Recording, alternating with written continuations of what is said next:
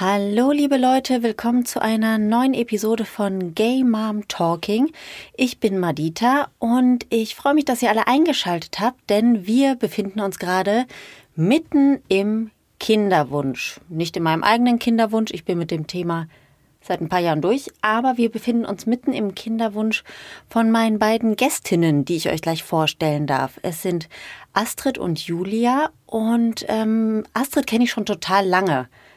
Wir sollten sogar damals mal im altehrwürdigen Café Rosa in Düsseldorf, falls das jemand kennt, sollten wir sogar mal verkuppelt werden. Aber sowohl Astrid als auch ich haben uns damals erfolgreich gewehrt und viel bessere zu uns passende Partnerinnen gefunden. Glücklicherweise, toi toi toi. Und mit Astrid und ihrer Partnerin spreche ich gleich. Und zwar, und mit den beiden spreche ich jetzt gleich darüber, wie das so ist, wenn man mittendrin ist im queeren Kinderwunsch und was sie sich vielleicht im Vorhinein anders vorgestellt hätten und natürlich auch welchen Weg sie eingeschlagen haben, um sich ihren Kinderwunsch zu erfüllen. Dies ist die letzte Folge der zweiten Staffel von Gay Mom Talking. Danach gibt es eine Mini-Mini-Pause und dann ein richtig cooles Special, auf das ich mich schon freue. Wenn ihr davon auf keinen Fall etwas verpassen möchtet, abonniert Gay Mom Talking ganz einfach auf eurer Lieblings-Podcast-Plattform oder folgt mir auf Instagram Gay Mom Talking Podcast mit Unterstrich geschrieben. So, jetzt aber Bühne frei für das heutige Interview mit Astrid und Julia. Viel Spaß! Hallo Mama. Hallo Mami. Familie ist bunt. Gay Mom Talking. Der Podcast über Regenbogenfamilien. Herzlich willkommen, ihr Lieben, zu einer neuen Episode von Gay Mom Talking. Ihr habt heute das Vergnügen mit einer sehr müden Madita. Denn ich bin gerade echt so in meinem äh, Corona-Lockdown-Downlight. Ich bin echt ganz schön, ganz schön im Eimer heute, aber ich äh, freue mich sehr, dass meine beiden Gesprächspartnerinnen auch so ein kleines bisschen im Eimer sind. Es sind äh, nämlich zwei Mamas. Die beiden leben am Rand von Köln. Sie haben einen kleinen Sohn, Tom, und ja, kennen das, glaube ich, wie es ist, im Moment ein bisschen in den Seilen zu hängen. Und das ist auch nicht die einzige Herausforderung, die die beiden im Moment stemmen, denn es ist gerade eine sehr aufregende Phase in ihrem Leben. Ich sage Hallo zu Astrid und Julia. Hi. Hi, Madita. Hallo. Hi. Ja, ich freue mich voll, dass, äh, dass wir uns heute Abend, auch wenn wir alle so ein bisschen durch sind, äh, treffen. Denn wir haben uns früher total oft getroffen. Wir kennen uns nämlich schon so gefühlte 100 Jahre. sind es nicht Mindestens, ganz? Ja. ja, genau. Ungefähr 100 Jahre kennen Astrid und ich uns schon. Julia äh, ist äh, dann später dazu geschlichen, als sie, genau, als sie sich über Astrid Zugang zu meinem Freundeskreis verschafft hat. okay, ja. Astrid und ich kennen uns seit, ich sag jetzt mal, es war 2001. Da habe ich Abi gemacht, das müsste ungefähr hinkommen. Und ähm, ja, haben äh, viel Zeit miteinander verbracht und wie es manchmal so ist, auch unsere äh, Beziehungen und so unsere äh, Leben haben diverse Parallelen. Also du bist jetzt inzwischen auch wahr. Ja, haben wir. Ja, da guckt sie mich mit großen Augen an. Was sagt die Frau jetzt? nee, ich höre mal zu. Ja. Ja, pass auf, Astrid. Es ist ja so, wir haben ja äh, eine ganze Menge gemeinsam. Wir haben ja inzwischen geheiratet und wir haben ja auch äh, einen, und zwar nicht einander, sondern andere tolle Frauen, die zufällig denselben Vornamen haben, wie ich gerade feststelle. genau. Ja, also jeder auch eine Julia im Leben, definitiv. Ja, jede Frau braucht eine Julia, so ist es richtig. Und ähm, wir haben irgendwann auch beide festgestellt, dass wir einen Kinderwunsch haben und ihn uns auch erfüllt. Aber kommen wir zu diesen tollen Julias zurück. Vielleicht erzählt ihr zwei uns einfach mal, denn die HörerInnen meines Podcasts kennen euch ja großteils noch gar nicht. Wie habt ihr zwei euch denn eigentlich kennengelernt? Ja, äh, wie haben wir uns denn kennengelernt? Äh, das ja, eigentlich ganz öde, schnöde übers Internet. Ganz genau. ehrlich gesagt über Lisarium. Genau. Ah. Dating-Plattform, die typische Lesben-Dating-Plattform, genau. Eigentlich beide nicht auf der Suche, einfach nur ein bisschen nett geschrieben. Genau, ich saß gerade in der Uni und hatte Langeweile im Unterricht und habe gedacht, oh, gucke ich mal, was da so los ist. Ja. Ich lag zu Hause im Bett noch irgendwie, es war vormittags, ja, und dann sprang da plötzlich so eine Julia auf meinem Profil rum und ich dachte so, hm, ja, sieht interessant aus, schreibt nett, können wir mal quatschen. So. Mhm. Dann hatten wir irgendwie ein paar Wochen später unser erstes Date Und danach war ich mir sicher, das ist eine Nullnummer, das wird gar nichts. Warum? weil, wir uns wirklich gut verstanden haben, aber es zum Abschied noch nicht mal eine Umarmung gab. Ich meine, das war ja vor Corona, da konnte man sich ja noch umarmen. Ja, ich Und erinnere mich. Dann, ja, in grauer Vorzeit. Naja, aber auf jeden Fall dachte ich mir nur, okay, nee, die findet mich doof, die, die will nichts von mir, keine Körperkontaktaufnahmeversuche oder irgendwas. Und ich sag dir, es waren, glaube ich, keine fünf Minuten vergangen, da hatte ich schon eine, ich glaube, es war noch eine SMS oder Ja. WhatsApp. Nee, war schon, war noch SMS. Oh Gott, wir sind alt. Es war eine SMS mit, hey, sorry, ich bin nicht so der körperliche Typ, aber ich fand unser Date wirklich toll. Und ich so, ha, okay, es läuft. ja, der Rest, äh, könnte man jetzt böse sagen, ist Geschichte. Ja. Ja. Gesucht und gefunden, nie mehr losgelassen und ja. Schön. Und ab da lief es einfach weiter. Prima. Ähm, Genau. Ich habe ja gerade schon angeteasert, ihr seid ja schon Eltern eines Sohnes. Ähm, könnt ihr euch noch dran erinnern, wie, wie war das als, ähm, also ihr habt euch ja irgendwann mal drüber unterhalten, Kinder, Katzen, Hunde und so weiter. Also wie, wie war das, als der Kinderwunsch bei euch so aufplöppte? Und von wem ging er aus? Also die Katzen waren schon da. Ich habe zwei Katzen mitgebracht in die Wie es in einer ordentlichen lesbischen Beziehung sein sollte. Dankeschön, Julia. Dankeschön. Ich bin dann sofort Katzenstiefmama geworden. Ich Ja, habe die aufgenommen und adoptiert. Das lief ganz gut. ja. Ja, Kinderwunsch. Ganz ehrlich, also ich wollte lange gar keine Kinder, gebe ich ganz ehrlich zu. Ich wollte sehr lange keine Kinder. Auch nicht, als ich Astrid kennengelernt habe, wollte ich keine Kinder. Und irgendwie, aber als dann unsere Beziehung länger wurde und fester und wir uns auch ab und zu drüber unterhalten haben, unser Freundeskreis immer mehr Kinder aufgetaucht sind, ähm, ja, da kam das irgendwann. Ich weiß gar nicht, wer jetzt den Ausschlag gegeben hat, aber irgendwie war es dann so, dass wir gesagt haben, auch Kinder wäre ja ganz schön. Und dann war das so irgendwie kurz vor unserer Hochzeit, da bin ich, war ich so ganz extrem auf einmal auf Kinderwunsch, wollte ich unbedingt jetzt sofort am liebsten, aber das ging ja nicht, weil wir mussten ja erst heiraten. Doch ich weiß, was den Ausschlag gegeben hat. Was? Deine beste Freundin und ihre Frau haben ein Kind bekommen und also haben versucht, schwanger zu werden. Und da haben wir uns ganz intensiv damit beschäftigt, was können wir uns vorstellen, wollen wir Kinder oder nicht? Das war dann klar. Wie wollen wir das angehen? Was wäre so unser Weg? Und ab da war das Ding dann irgendwie getriggert und wir wollten auf jeden Fall das jetzt relativ schnell umsetzen. Ich meine, da waren wir auch schon irgendwie jenseits der 35, das heißt auch nicht mehr ewig Zeit. Das wird einem ja dann immer schnell klar, dass man halt, ja, das hat irgendwie, man halt die biologische Uhr tickt. Genau, richtig. Und, und zur Erklärung, warum ich gerade gesagt habe, wir mussten ja erst verheiratet sein, weil wir gesagt haben, wir möchten gerne ähm, das in der Klinik machen und da ging das halt nur, wenn man verheiratet ist in Deutschland. Genau, ich glaube, da ist die rechtliche Lage jetzt auch schon wieder anders. Aber auf jeden Fall bei uns war es so, dass die Ehe war quasi Grundvoraussetzung dafür, dass man Mhm. behandelt werden durfte. Und äh, du hast ja gerade schon gesagt, ihr wart nicht mehr so ganz taufrisch, als der Kinderwunsch sich dann so durchgeschlagen hat. War das auch der Grund, warum ihr gerne in eine äh, Kinderwunschklinik wolltet? Oder was, was hat eure Entscheidung da beeinflusst? Also eigentlich, Kinderwunschklinik war eher so von Astrid. Also ich war da jetzt nicht, ich habe gesagt, ich hätte es auch mit einem privaten Spender gemacht. Aber Astrid war da schon sehr, dass sie gesagt hat, sie möchte es gerne, weil rechtlich alles abgesichert und äh, unser Kind kann dann später erfahren, wer der Vater ist. Also erfährt auf jeden Fall, wer es ist, weil wenn man so einen Spender nimmt, kann es ja auch passieren, man verstreikt sie, man hat irgendwann keinen Kontakt mehr oder der zieht weg oder meldet sich nie wieder, was weiß ich. Ne? Also gibt ja tausend Gründe, warum das passieren könnte und deswegen war Astrid und Astrid hatte irgendwie Angst, dass das irgendwie, weiß ich nicht, warum, was war jetzt so? Also, warum warum, denn, warum denn eigentlich? Also, so eigentlich? Also mein Standardspruch ist eigentlich, das ganze Thema ist eh so unsexy, dann machen wir es doch richtig unsexy und Mhm. machen gehen wir in die medizinische Richtung quasi und lassen uns helfen. Ähm, wir waren total naiv und blauäugig damals und haben auch nicht geglaubt, dass wir die medizinische Hilfe so richtig brauchen, wie es jetzt inzwischen klar ist, dass vor allem ich sie brauche. Ähm, wir haben eigentlich gedacht, wir werden im ersten Versuch schwanger und das ist einfach nur eine Hilfestellung. Ähm, ja, genau. Ich konnte mir das nicht vorstellen, das mit einem privaten Spender zu machen, weil ich Angst hatte vor den rechtlichen Konsequenzen, definitiv. Und irgendwie gefiel mir das auch alles nicht so mit diesem, wir treffen uns dann bei uns oder bei ihm oder im Hotel, ich weiß nicht. Irgendwie, es fühlte sich irgendwie nicht gut an für mich. Mhm. Aber im Wesentlichen waren es wirklich die Strukturen, der Samenbank, die einfach eine Verlässlichkeit für die Kinder sichert, dass sie einfach das Recht haben, irgendwann ihren leiblichen Vater kennenzulernen. Und das fand ich ausschlaggebend und total wichtig. Und Julia war dann natürlich, äh, hat da mitgezogen und ist meinem Wunsch dann natürlich nachgekommen. Weil, natürlich, ja. ist mein Wunsch natürlich nachgekommen. Ich bin ihre Frau. Ja, ich, meine, ich wollte mal sagen, ich bin ihre Frau. Das, das machen Ehe, gute Ehefrauen machen das. Ja. ja.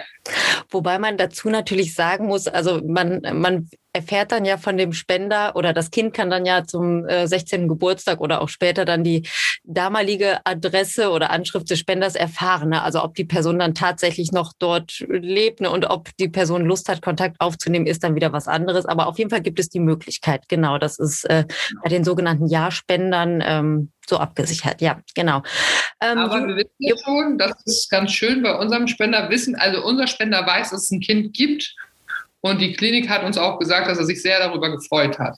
Das Problem ist nur, selbst wenn wir wollen würden, jetzt sagen würden, wir würden jetzt gerne wissen, wer er ist, das geht ja nicht. Das ist das Problem. Ich habe schon mal überlegt, ob wir einen Suchstart machen bei Facebook oder so. Ach so, genau. Mir fällt auch noch ein, warum wir keinen privaten Spender genommen haben. Weil wenn, dann wäre für mich ein Freund in Frage gekommen. Und da haben wir viel überlegt und haben auch mal ein paar Namen so in den Ring geworfen. Aber es stimmte nie. Also die Stimmung und die Situation war nie passend, dass wir uns getraut hätten, diese Person in unseren Kinderwunsch zu involvieren, zu fragen, ob er quasi Teil davon sein möchte. Und wir hatten auch große, große Angst davor, dass dann die Freundschaft gleich zerbricht mhm. und es dann zu irgendwelchen Streitigkeiten kommt oder einfach auch gar keine Möglichkeit mehr gibt, Zugriff auf ihn zu haben. Das war damals auch noch mal kurzfristig eine Überlegung, aber genau haben wir dann abge abgebrochen. Ja, genau, bei uns hat die Situation sich jetzt ganz konkret ein wenig verändert wir haben quasi gefühlt so ein bisschen wie Kontakt zu unserem Spender. Das mhm. ist ganz merkwürdig. Das hat was damit zu tun, dass wir jetzt bei meinem konkreten Kinderwunsch nach einer gewissen Zeit kein Material mehr übrig hatten. Es war mhm. einfach aufgebraucht. Und dann mussten wir bei der Samenbank nachfragen, ob er denn nochmal liefern würde. Und ähm, ja, er hatte nicht mehr gespendet. Sie haben ihn aber persönlich kontaktiert letztes Jahr und er hat dann die Geschichte von uns gehört, dass wir schon einen Sohn haben gemeinsam und dass wir uns noch ein weiteres Kind wünschen und hat dann quasi exklusiv für uns nochmal gespendet und hat sich auch wohl sehr gefreut über die Situation. Und so fühlt sich das jetzt plötzlich doch wieder sehr persönlich an, auch wenn wir eigentlich keinen Kontakt haben. Also am Ende das bisschen ist ja privat, cool, dass das geht. Das, habe ich noch nie gehört, dass, äh, dass sich dann auch die Klinik so dahinter klemmt und dann den Kontakt nochmal zu dem Spender sucht. Ja. Das ist ja wirklich schön, klasse. Nochmal kurz zur Erklärung. Julia, du bist ja die leibliche Mutter von Tom, der ist jetzt anderthalb. Und ähm, Astrid, du, genau, hast es gerade schon so ein bisschen angedeutet und nicht nur angedeutet, du hast es schon gesagt, du bist gerade auf dem Weg, ähm, die zweite leibliche Mutter zu werden. Also ihr wollt ein zweites Kind haben und wie du ja gerade sagtest, habt ihr das Glück, dass ihr nochmal eine eine Nachlieferung bekommen habt an exklusiv Spermamaterial, was ich ähm, genau. sehr cool finde, noch nie gehört. Wie geht's dir denn gerade so? Ihr seid ja gerade wirklich mittendrin in Kinderwunsch Nummer zwei. Wie fühlst du ja, dich? Ja, tatsächlich ähm, hast du uns wirklich mittendrin erwischt. Ich, ich bin gerade in einem äh, Frischzyklus, wie man das so schön sagt. Das heißt, ich habe jetzt ungefähr zehn Tage stimuliert mit Hormonen und morgen findet die Eizellfunktion statt. Ähm, genau, also wie geht es mir? Ach, sehr durchmischt. So ein bisschen Kinderwunsch ist absolut äh, Achterbahn der Gefühle. Ähm, oft bin ich sehr motiviert und sehr überzeugt, dass es diesmal klappen wird und dass ich schwanger werde. Aber natürlich diese Selbstzweifel, die ich habe und die Ängste, die sind einfach immer da und begleiten mich auch irgendwie in meinen Gedanken die ganze Zeit. Es ist einfach oft eher nur ein Verdrängen dessen und ähm, dann auch natürlich einfach agieren und aktiv sein. Ich meine, ich bin gut beschäftigt, ich arbeite, ich habe den Kleinen ähm, hier, ähm, der lenkt super ab. Das heißt, man hat nicht ständig die Möglichkeit, darüber nachzudenken. Aber gerade so, ich merke zum Beispiel, dass ich im Moment nicht gut zur Ruhe komme abends, weil ich viel noch darüber nachdenke viel zu viel recherchiere, viel zu viel nachlese, was wäre, wenn und was könnte passieren und wie könnte man es beeinflussen. Und es ist schwierig, sagen wir es so. Wie lange läuft äh, Projekt Kinderwunsch 2 bei euch schon? Wir haben vier Versuche, äh, wir, Entschuldigung, wir hatten drei Versuche, wir sind im vierten Versuch und wir haben letztes Jahr im Juli angefangen. Das heißt jetzt ungefähr ein Dreivierteljahr knapp. Okay, und dann äh, legst du oder legt ihr zwischendurch immer Pausen ein, damit du auch zur Ruhe kommen kannst? Oder wie, wie, ich weiß gar nicht, wie das ist. Wird das so empfohlen oder kann, kann man theoretisch auch Zyklus für Zyklus für Zyklus machen? Also man kann theoretisch Zyklus für Zyklus für Zyklus machen. Es waren noch die letzten drei, war Zyklus für Zyklus für Zyklus. Oh. Ähm, Zyklus aber für wir Zyklus mussten, für Zyklus. Oh. wir Entschuldigung. mussten jetzt ja eine Pause einlegen, weil wir kein Sperma mehr hatten. ja. Und der Spender hat dann zwar direkt wieder gespendet, aber das muss ein halbes Jahr in Quarantäne, weil das halt dann auf alle möglichen Krankheiten untersucht wird. Und der Spender musste nach einem halben Jahr dann nochmal wieder Blut abgeben. Und da wurde auch nochmal geguckt, ob er immer noch gesund ist und alles in Ordnung ist. Ähm, Und deswegen mussten wir quasi eine Zwangspause vom halben Jahr einlegen. Genau, Mhm. richtig. Aber davor haben wir tatsächlich drei Stunden hintereinander die Behandlung gemacht.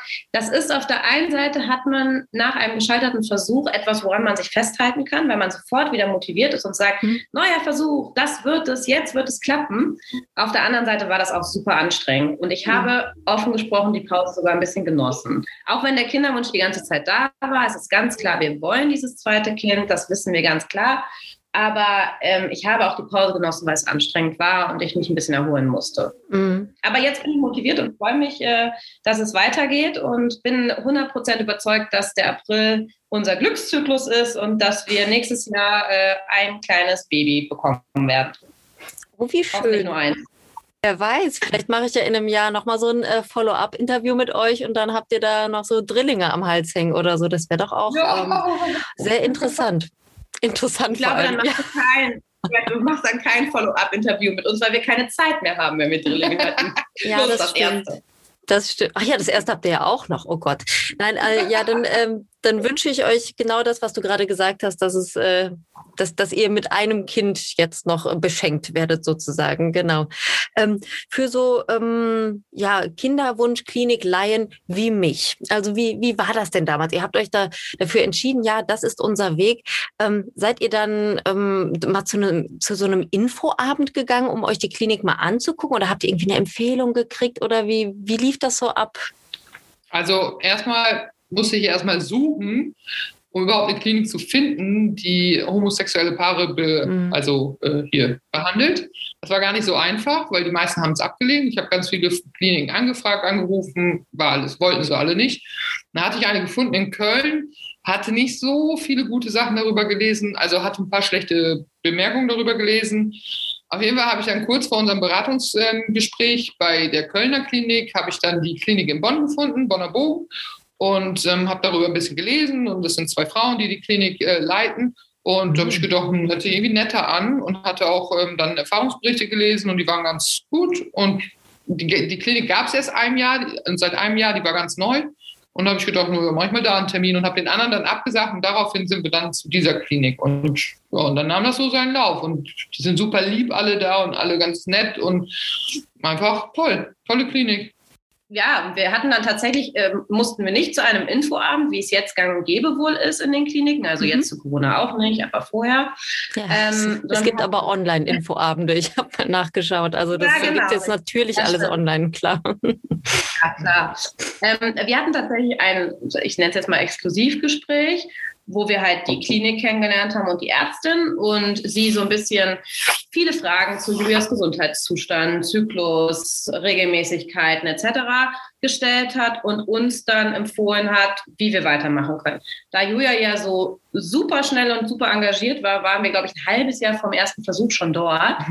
War also quasi wirklich, es war klar, wir können noch nicht starten, aber wir konnten alles vorher schon absolvieren. Zum Beispiel noch eine Voruntersuchung, die du gemacht hast, die Samenspender aussuchen, das ganze Bestellvorgang, die ganzen Verträge. Wir mussten natürlich einen Notarvertrag schließen für die Klinik.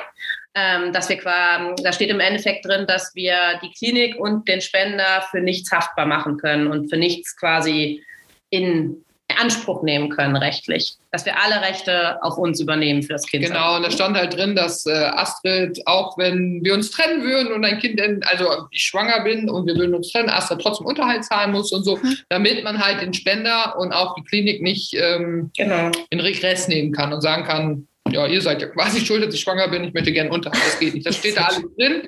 Also die haben sich einfach abgesichert. Das Ja, war ja, das- wichtig.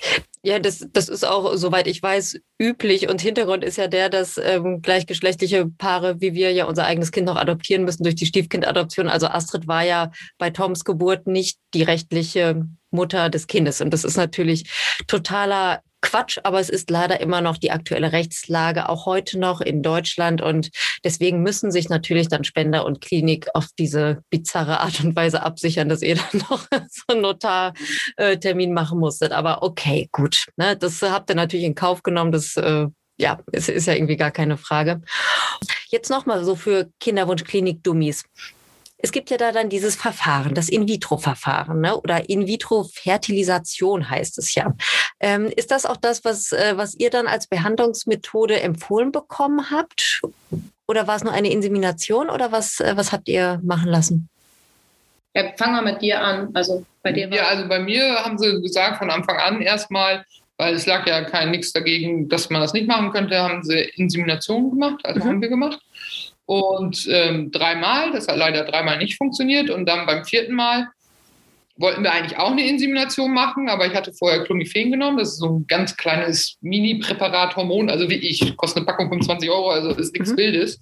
Ähm, und da hatte ich aber, anscheinend habe ich da sehr gut drauf angesprochen und habe ähm, sehr viele Eier produziert und daraufhin hat die Ärztin, glaube ich, einen kleinen Schreck gekriegt, als sie nachgeguckt hat und hat gesagt, ups, äh, wollen wir die nicht lieber rausholen und befruchten und dann wieder einsetzen, weil ich glaube, sie hatte, sie hat es so nicht gesagt, aber sie hatte ein bisschen Angst, dass es dann eine Mehrlingsschwangerschaft. Ja, eine ja. Mehrlingsschwangerschaft wird und deswegen. Also ich habe im Nachhinein auch gehört, sie hätte nicht inseminieren dürfen, rein rechtlich, weil ja Mehrlingsschwangerschaften, also es waren irgendwie sechs Follikel, das heißt, also im schlimmsten Fall hätten das Sechslinge werden können. Und das, soweit ich weiß, darf sie das sogar rechtlich nicht. Und entweder hätte man dann den Versuch abbrechen müssen oder mhm. wechseln.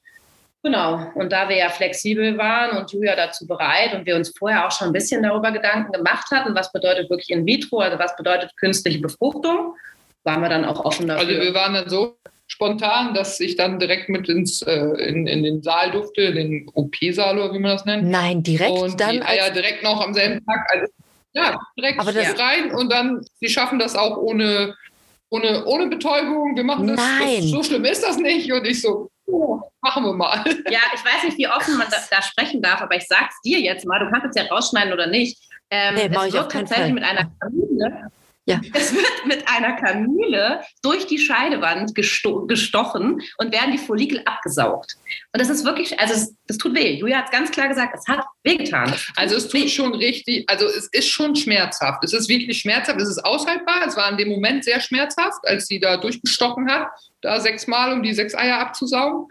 Ähm, aber es ist aushaltbar. Da es nur zehn Minuten gedauert hat, sage ich, ja, vielleicht auch nur fünf Minuten, war gar nicht so lang, es ging echt ruckzuck. Ne? Die ist da ja erfahren. Ähm, hat es in dem Moment zwar richtig weh, aber danach war das auch sofort vorbei. Sie hat das rausgeholt und dann war der Schmerz auch weg. Und deswegen im Nachhinein sage ich mir, war das ganz okay, dass wir da jetzt nicht so mit Betäubung und was weiß ich, das also es war wirklich so, wie sie sagte, das schaffen sie, das halten sie aus und das war wirklich so. Das habe ich geschafft und ausgehalten. Genau. Also die Punktion ist äh, üblicherweise, das nennt man nicht Vollnarkose, sondern Dämmerschlaf. Ah, ähm, ich habe jetzt leider Gottes schon drei davon gehabt. Genau, es nennt sich Dämmerschlaf. Ähm, und ähm, die Kliniken han handhaben das sehr unterschiedlich. Ich habe auch von jemandem gehört, bei dem ist es in der Klinik wirklich Standard. Also Frauen dürfen nicht mhm. entscheiden, ob mit oder ohne weil die schlichtweg sagen, wenn es ohne diesen Dämmerschlaf gemacht wird, dann könnten sie zucken oder sich bewegen und dann genau. ist das genau. ganze Prozedere halt noch länger und aufwendiger, weil sie mhm. den Schmerz in dem Moment empfinden. Mhm. Bei uns, wir dürfen uns das aussuchen, es kostet natürlich auch extra, logisch, die mhm, Narkose, logisch. da muss extra der äh, Anästhesist für kommen. Und ja, das ist äh, tatsächlich, das ist ein kurzer Schlaf. Also man, man kriegt was über die Vene gespritzt ähm, und ist dann 10 Minuten, 15 Minuten weg und danach noch ein bisschen dämmerig für eine halbe Stunde oder so. Und dann ist das auch schon wieder weg. Mhm. Ja, aber es war tatsächlich ein verrückter Tag. Also es war wirklich, man geht dahin mit dem Glauben, es wird jetzt nur der Samen injiziert. Und dann landet sie plötzlich im OP, ich darf gar nicht mit, äh, muss auf sie warten und äh, die Eier werden entnommen und unser Kind ist im Reagenzglas ohne uns entstanden. War ein bisschen merkwürdig, das Gefühl, ehrlich ja. gesagt, im ersten Moment. Ja, ja, das war, das war ja auch nicht euer Plan. Und dann war mhm. euer kleiner äh, Tom noch in Eiform, war dann äh, im Reagenzglas. Und ähm, ich, ist es nicht sogar am Folgetag schon so, dass man dann äh, noch irgendwie angerufen wird oder so und darüber informiert wird, wie sich alles so entwickelt? Oder wie, wie war es beim Bonner Bogen? Ja, ja, oder es war Folgetag, haben sie angerufen und haben gesagt, so von den sechs Follikel, die wir rausgeholt haben, da waren fünf Eier drin. Und diese fünf, von den fünf haben sich vier befruchten lassen. Und die entwickeln, die lassen wir jetzt fünf Tage entwickeln zu Plastozysten. Und dann setzen wir, gucken wir mal, was dabei rauskommt und das setzen wir wieder ein. Und dann im Endeffekt nach fünf Tagen, also ich, die haben schon vorher angerufen oder noch, nee, ich sollte nach fünf Tagen wiederkommen, dann sind wir hin. Ja. Und ähm, da hatten sich von diesen vier zwei sehr gut entwickelt und die zwei haben sie dann im Endeffekt an dem Tag wieder eingesetzt. Mhm. Hm, das ist nicht schlimm. Das Einsetzen ist nicht schlimm. Also das ist quasi, mhm. man, also ich fand es nicht schlimm und sie konnte mir das auch sogar auf dem, auf dem Ultraschall zeigen. Das war irgendwie ganz witzig, weil die hat einen Ultraschall gemacht. Während sie es eingesetzt hat, dann konnte man sehen, wie so zwei kleine weiße Pünktchen reinge, reingefallen sind quasi. Wusstest du, mhm. Fun Fact, die man eigentlich nicht wissen muss, dass die Blastozyste die kleinste menschliche Zelle ist, die man mit dem bloßen Auge erkennen kann. Hat die Biologin mir erzählt. Ah, ja, nee, wusste ich nicht. Und deswegen lernt man so viel, wenn man Gay Mom Talking hört. Genau, weil man immer noch solche, äh, solche Fakten hier ganz nebenbei serviert bekommt. Vielen Dank, Astrid. Äh, du kannst gerne noch mehr von diesem äh, Fachwissen einstreuen, wenn du möchtest. Ähm, es bereichert diese Folge sehr. Astrid, du tust ja so einiges, um, äh, um deinen Körper und auch deine, deine Psyche so gut wie möglich vorzubereiten auf eine bevorstehende Schwangerschaft. Ich habe so ein bisschen was gelesen. Akupunktur zum Beispiel hast du äh, gemacht oder machst du immer noch. Ähm, was, ähm, was kannst du noch so aus, aus, aus deinen Erfahrungen berichten? Was kann man noch so tun, um gut vorzubereiten auf eine Schwangerschaft? Also ich muss ganz klar sagen, ich bin in meine Versuche ein wenig blauäugig hineingegangen. Also ich war ziemlich über der Überzeugung, dass es schnell klappen würde und dass da schon keine Probleme auftauchen werden. Ähm, genau, und als dann so der erste Versuch vorbei war, sagte man sich, okay, es war der erste Versuch, das kann passieren. Dann war es der zweite Versuch, der war dann total chaotisch. Da war mir dann schon klar, hier stimmt was nicht. Die Ärztin hat dann auch schnell gesagt, ähm, ja, ihre Eizellen, ihre Follikel reifen nicht so, wie sie sollten, vor allem nicht im Zeitplan. Und da war mir schon klar, ich muss irgendwie handeln. Und dann fängt man natürlich an, über Nahrungsergänzungsmittel zu arbeiten. Ähm, das ist natürlich dann schon in Standardrepertoire übergegangen ab dem Zeitpunkt.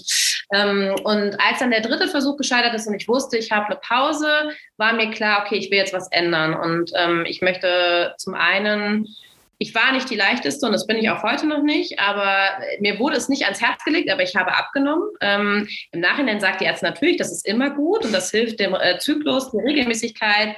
Ähm, netterweise ist sie nicht so eine, die einem das an den Kopf wirft und sagt, Sie müssen erst 20 Kilo abnehmen, dann können mhm. Sie schwanger werden, sondern sie verpackt das so ein bisschen anders. Das heißt, ich habe äh, sehr viel, ja, relativ viel Sport gemacht, habe mich sehr gesund ernährt in den letzten Monaten. Genau, habe Nahrungsergänzungsmittel zu mir genommen mit allen möglichen Dingen, die für die Eizellen und für eine mögliche Schwangerschaft von Vorteil sind und habe mich dann auch ähm, vor vier Monaten ungefähr zu einer Heilpraktikerin begeben in eine Akupunkturbehandlung, die speziell auf den Kinderwunsch ausgerichtet ist. Und äh, ja, genau, das habe ich jetzt in unregelmäßigen Abständen so alle zwei Wochen gemacht gemacht und das werde ich jetzt auch ganz akut nächste Woche wieder machen, weil es gibt eine sogenannte Einnistungsakupunktur. Das heißt also oh. zu dem oh. Zeitpunkt, wo üblicherweise die Einnistung stattfindet, wird nochmal eine Akupunktur durchgeführt, wie das Ganze dann fördern soll. Ja, das ist so das Repertoire, das ich jetzt quasi gemacht habe. Und äh, ja, man, man gibt halt alles, wenn ansonsten körperlich keine anderen Ursachen gefunden mhm. werden, um diesen Kinderwunsch zu verwirklichen. Ja. Ich kenne mich mit Akupunktur überhaupt nicht aus, aber immer wenn ich darüber was höre, bin ich doch äh, fasziniert, was es da so alles gibt. Und von der Einnistungsakupunktur hatte ich noch nie gehört. äh, wo wird da gepiekst? Ja. Weißt du das?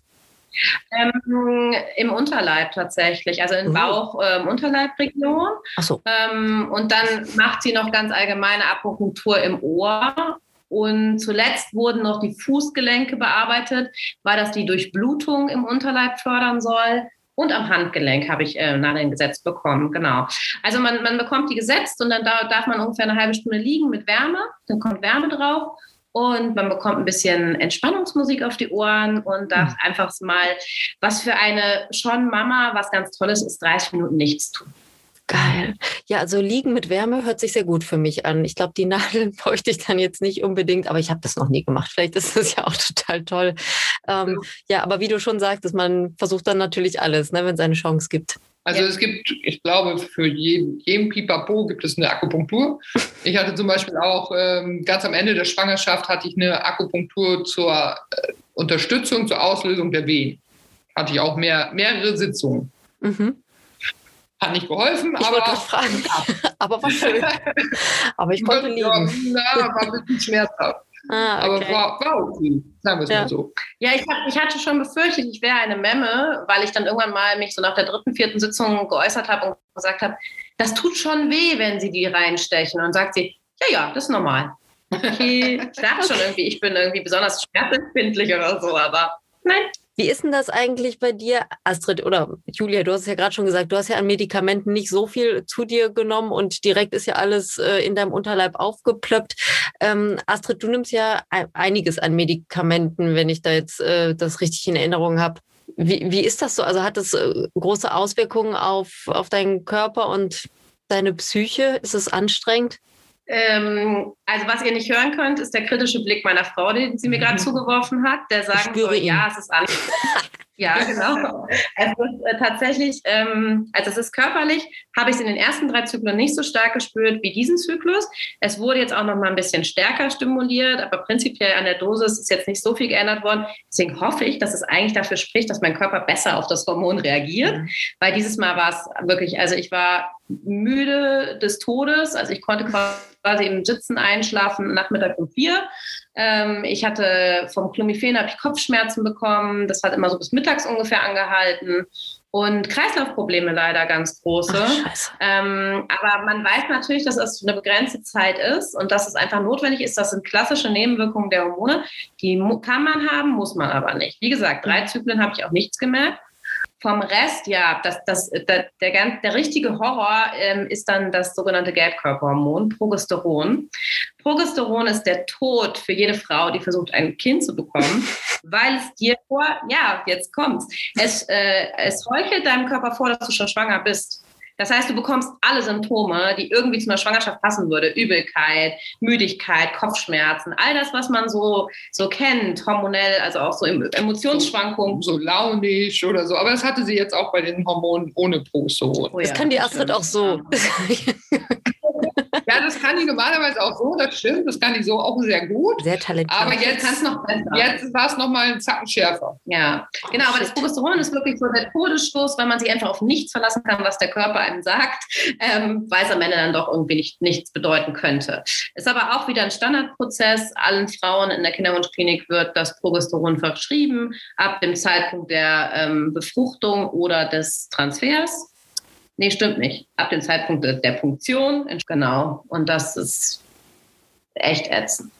Also es ist Okay. anstrengend, aber weißt, weißt du, ich möchte auch gar nicht so negativ darüber sprechen, weil ich ja weiß, wofür ich es mache. Mhm. Also deswegen, ich nehme das halt gern in Kauf. Und ich glaube, es gibt wirklich Frauen, die leiden da auch viel, viel mehr drunter. Ich bin ja jemand, der nicht viele Eizellen produziert, aber wenn man zum Beispiel sehr viele Eizellen produziert, kann das zu einer Überstimulation führen. Das heißt, man bildet, äh, man wird, der Bauch wird aufgebläht, also die Eierstöcke, ver- ah, Entschuldigung, jetzt muss ich das noch ein bisschen erklären.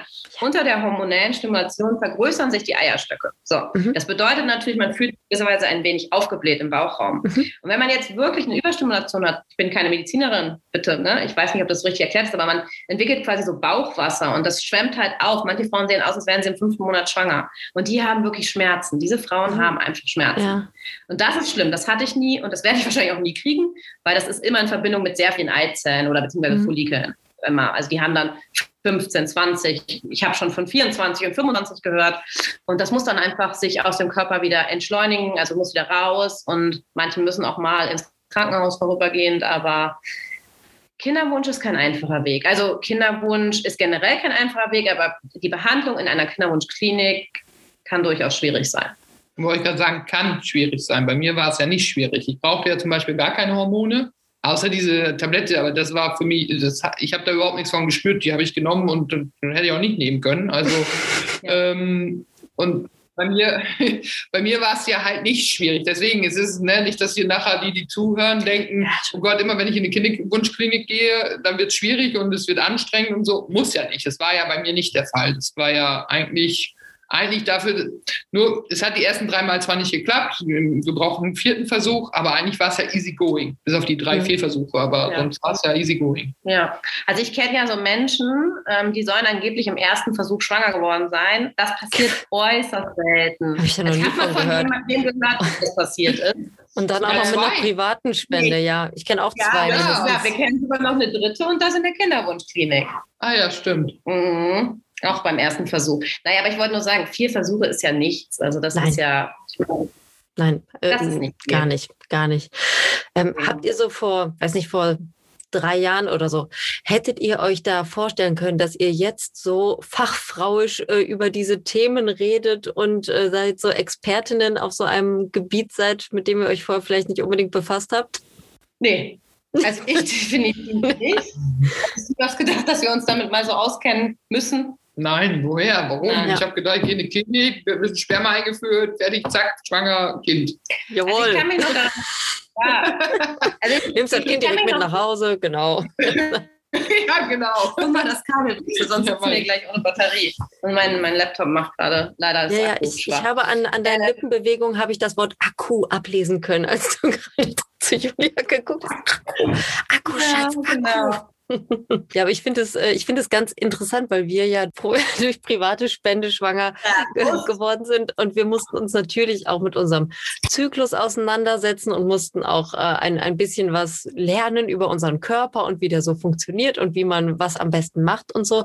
Aber dieses ganze ähm, strukturierte, was ihr jetzt da äh, Zyklus für Zyklus für Zyklus für Zyklus durchmacht, äh, das hatten wir ja so gar nicht. Ne? Und ich, ähm, ähm, also ich merke das oft, wenn ich mit Paaren oder auch äh, Einzelpersonen spreche, die in der Kinderwunschklinik waren, man taucht da ja wirklich richtig drin ab. Ne? Also ich glaube, so, so ein Beratungsgespräch, wie ihr dann ganz zu Beginn erfahren habt, so ähnlich könntet ihr das wahrscheinlich jetzt auch wiedergeben. Ne? Also wenn, wenn euch jetzt jemand äh, nach einer Empfehlung fragen würde oder so, also ohne dass ihr jetzt Medizinerin seid, aber ihr kennt euch da echt richtig gut aus und viele andere. Also tatsächlich, ja, ich werde halt, also ja, wir haben ja auch unseren Instagram-Account und stehen ja auch für das Thema Kinderwunsch in lesb- lesbisch, lesbischen Beziehung mit Hilfe einer Kinderwunschklinik.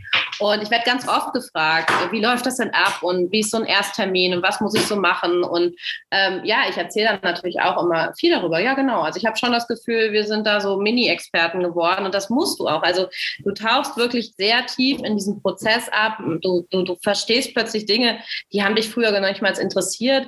Also ich gebe jetzt mal ganz offen zu, ähm, ich glaube, ich habe mindestens 30 meiner Lebensjahre damit verbracht, nicht zu wissen, dass die Eizelle im Eierstock befruchtet wird und dann erst in die Gebärmutter wandert. Ich gebe es offen zu, ich wusste es nicht.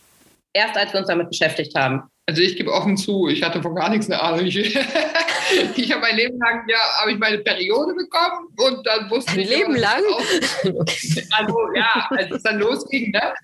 Und, und ja, da wusste ich, ja, da wird was ausgeschwemmt. Ich bin halt nicht schwanger geworden, was ja gut war, was ich ja die ganze Zeit gar nicht wollte.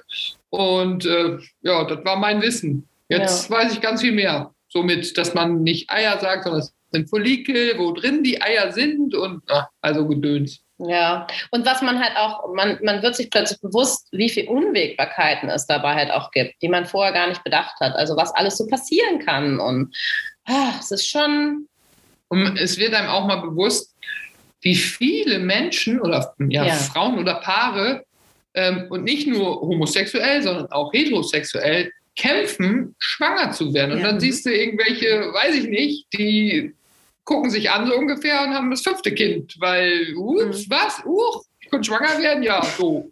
Weil, weil manchmal denke ich mir, es gibt genau ungefähr drei Tage im Monat, wo man schwanger werden kann und äh, Leute, die vielleicht keine Kinder mehr kriegen sollten, schaffen es genau an diesen drei Tagen irgendwie, dass sie dann doch schwanger werden. Also ich, ne, manchmal echt fraglich. Und dann sind da Paare, die versuchen seit Jahren schwanger zu werden, da klappt es überhaupt nicht, nicht mit Hilfe. Und was ich immer wieder bemerke, ist, dass es ein so unglaublich äh, emotionales und teilweise auch tabuisiertes Thema ist. Also ich kenne Paare, die haben sich äh, maximal einer Freundin anvertraut, dass sie jetzt in Behandlung gegangen sind. Oh, ähm, okay. Oder es ja, oder vielleicht nur dem engsten Freundeskreis oder nur der Mutter oder ähnliches.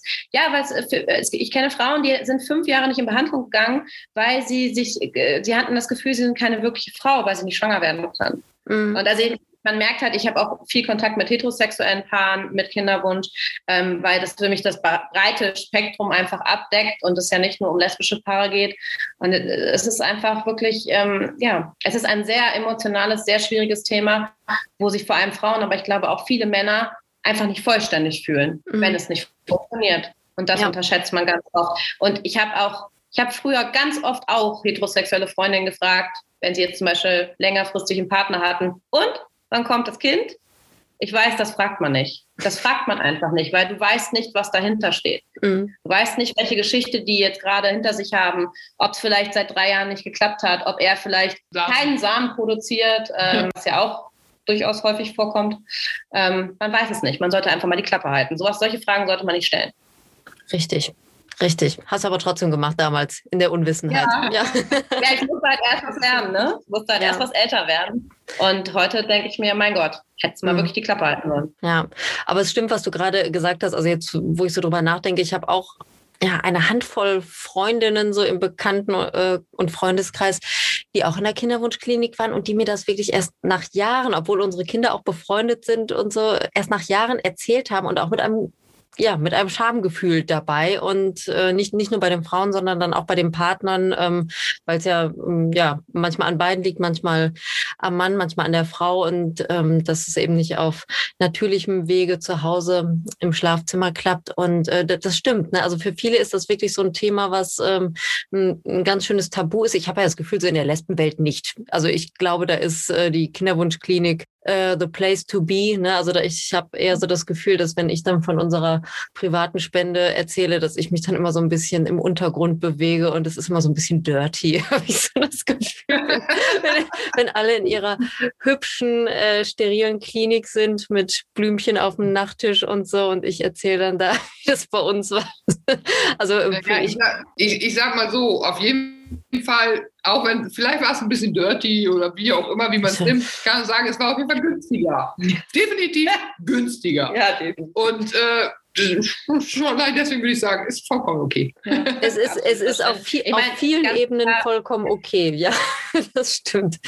Ähm, wie viel Kohle habt ihr gelassen bisher? Mhm. Also Tom hat, also dadurch, dass ich privat versichert bin, hat meine private Versicherung ein bisschen was übernommen. Also nicht vielen Tausender, glaube ich, aber immerhin. Ne? Ja. Und äh, Tom hat so um die, also 5000. was 5000 gekostet, was wir mhm. bezahlt haben. Genau. Und bei Astrid haben wir jetzt für letztes Jahr war extrem lustig. Wir waren gestern beim Lohnsteuerhilfeverein und haben unsere Unterlagen eingereicht. Und dann fragte sie nach dem Standardprozedere, fragte sie, haben Sie noch weitere Rechnungen? Und ich so, ja, Kinderwunschbehandlung. Reiche ihr so die Rechnung mit der äh, Liste oben drauf, mit der Aufstellung rüber. Und sie guckt drauf und sagt, 8000 Euro? Ja, es waren für 2020 8000 Euro. Hm. So ist das. Deswegen, dirty hin oder her, günstiger. Ja. ja. Also die Kosten schwanken natürlich extrem von Kinderwunschklinik zu Kinderwunschklinik, ja. von Samenbank zu Samenbank. Aber bei uns war es jetzt halt ungefähr das. Man kann das nicht pauschalisieren, was jetzt ein Versuch in dem Sinne gekostet hat. Das ist halt eher so eine Gesamtaufstellung und mhm. ja. ja. Also wir also, haben von, also durch den Instagram-Account haben wir von von Leuten da erfahren, was die teilweise für ihren Kinderwunsch bezahlen. Da, da bin selbst, da habe ich noch gesagt, das sind wir aber, da sind wir auch günstig, weil das war echt der Hammer. Ich, ich habe schon ganz, ganz, ganz andere Zahlen gehört. Also natürlich ist das eine Menge Geld und ihr seid ja auch ähm, noch nicht am Ende des Weges. Ne? Also es gibt ja auch noch eine Steuererklärung 2021, die dann gemacht wird. Da steht dann ja auch noch mal ein bisschen was drauf. Ne? Ähm, aber äh, genau, das, das ist es dann für euch ja zumindest auf jeden Fall wert. Und ich habe ich hab echt, also was ist denn die höchste Zahl, die du gehört hast, Julia? Woran hast du gerade gedacht? 40.000. Ja, irgendwie 40.000, aber es waren gar nicht so viele Versuche. Das, nee. das waren irgendwie nur.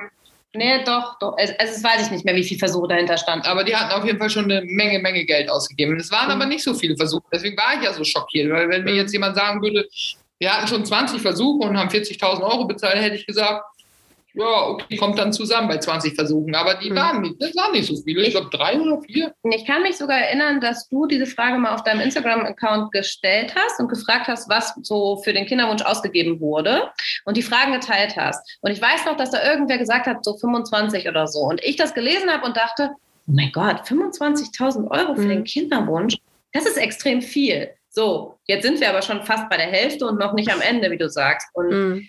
Ähm, äh, natürlich ist unser, natürlich sind die finanziellen Mittel nicht un, äh, unerschöpflich. Ähm, aber man würde noch einen ziemlich weiten Weg mitgehen oder einen längeren Weg noch. Mhm. Also ich hoffe, wir werden die 25 nie. Naja, wir, wir machen ja auch nicht, wir sagen ja nicht, oh, unser Kind darf nur so und so viel kosten. Das ist das, ein Kind kostet sehr viel im Leben, deswegen ist das ja, ja völlig, also ne, wenn es machbar ist, dann versucht man es trotzdem weiter, wenn man sich das leisten kann, sage ich jetzt ja. mal. Weil ein Kind großzuziehen ist definitiv teurer. Also kann man sich jetzt nicht über die paar Euros in Anführungsstrichen jetzt nicht so einen Kopf machen und sagen, ja, das zahle ich nicht. Aus emotionaler Perspektive muss ich persönlich sagen, jetzt im Nachhinein bin ich froh, dass wir nie über eine private Spende gegangen sind oder über die Inseminationen bei mir, weil die wären, das sagt mir auch meine Ärztin, bei mir schlichtweg gescheitert. Und dann hätte mhm. ich einen viel längeren emotionalen Weg hinter mir gehabt.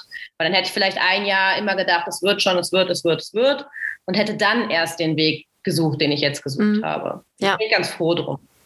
Ja, klar, auf jeden Fall. Also ich, ich kenne auch einige Frauen, die ähm, sich eine, einen privaten Spender gewünscht haben und es klappte wirklich sehr lange nicht. Und es ist ja auch bei einer privaten Spende, wenn es jetzt nicht der, der beste Freund ist, den man da um, die, um den Gefallen bittet, dann ist es ja auch immer mit einem Aufwand verbunden. Also man muss sich dann ja auch zu einem bestimmten Zeitpunkt treffen, manchmal auch sehr spontan, je nachdem, wie das Ei äh, gedenkt zu springen und so weiter. Und wenn es dann nach einem halben, dreiviertel Jahr immer noch nicht geklappt hat, dann äh, ist das eine sehr zermürbende Zeit und dann muss man sich halt auch am besten schon vorher einen Plan B überlegen, wie es dann weitergehen könnte, wenn es denn dann nicht funktioniert. Und äh, ja, meistens ist es dann ja, dass man ähm, dann doch einen, einen anderen Weg finden muss, um seinen Kinderwunsch zu erfüllen. Und ja, ich denke, bei euch ist das einfach super gelaufen, dass ihr direkt schon mal da in den besten Händen wart und ähm, dann auch Kinderwunsch 2 dort gestartet habt. Das äh, ja, hat sich ja alles gut gefügt. Schön. Es hat sich in dem Sinne auch gut gefügt, weil wir gesagt haben, jetzt im Nachhinein, es war ja damals, hatten wir uns darüber unterhalten, wer fängt an. Ne? Also mhm. ist ja klar, wir müssen ja nur mal zwei Frauen und müssen ja gucken, wer fängt an. Wir wollen ja nicht gleichzeitig schwanger sein.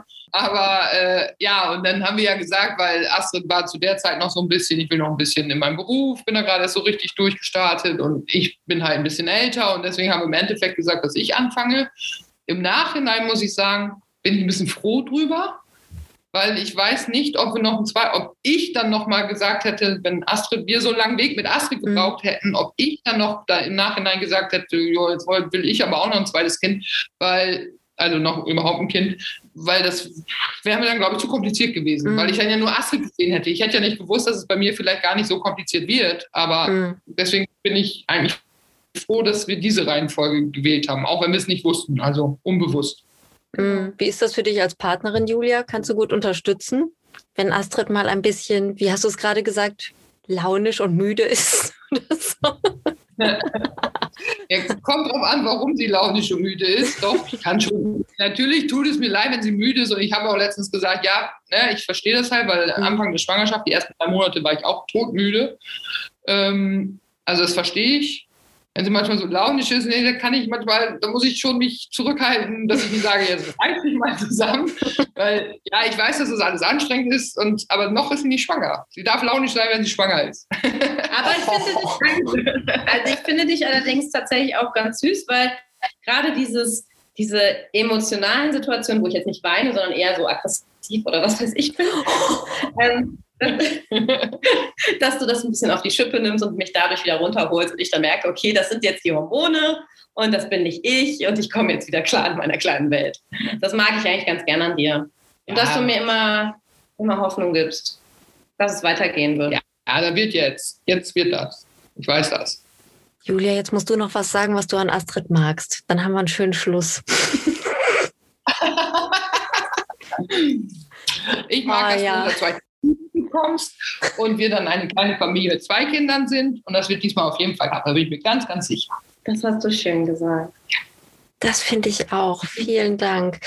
Ich wünsche euch noch ganz, ganz viel Erfolg in eurem Glückszyklus. Morgen ist ja ein großer Tag für euch und ich werde an euch denken und ich werde alle Eierstöcke drücken, die ich habe und Daumen auch und, und so weiter und so fort. Und äh, ich bin auch ja, im Herzen mit dabei, aber vielleicht denkt ihr nicht daran, dass ich dabei bin, wenn ihr dann da seid.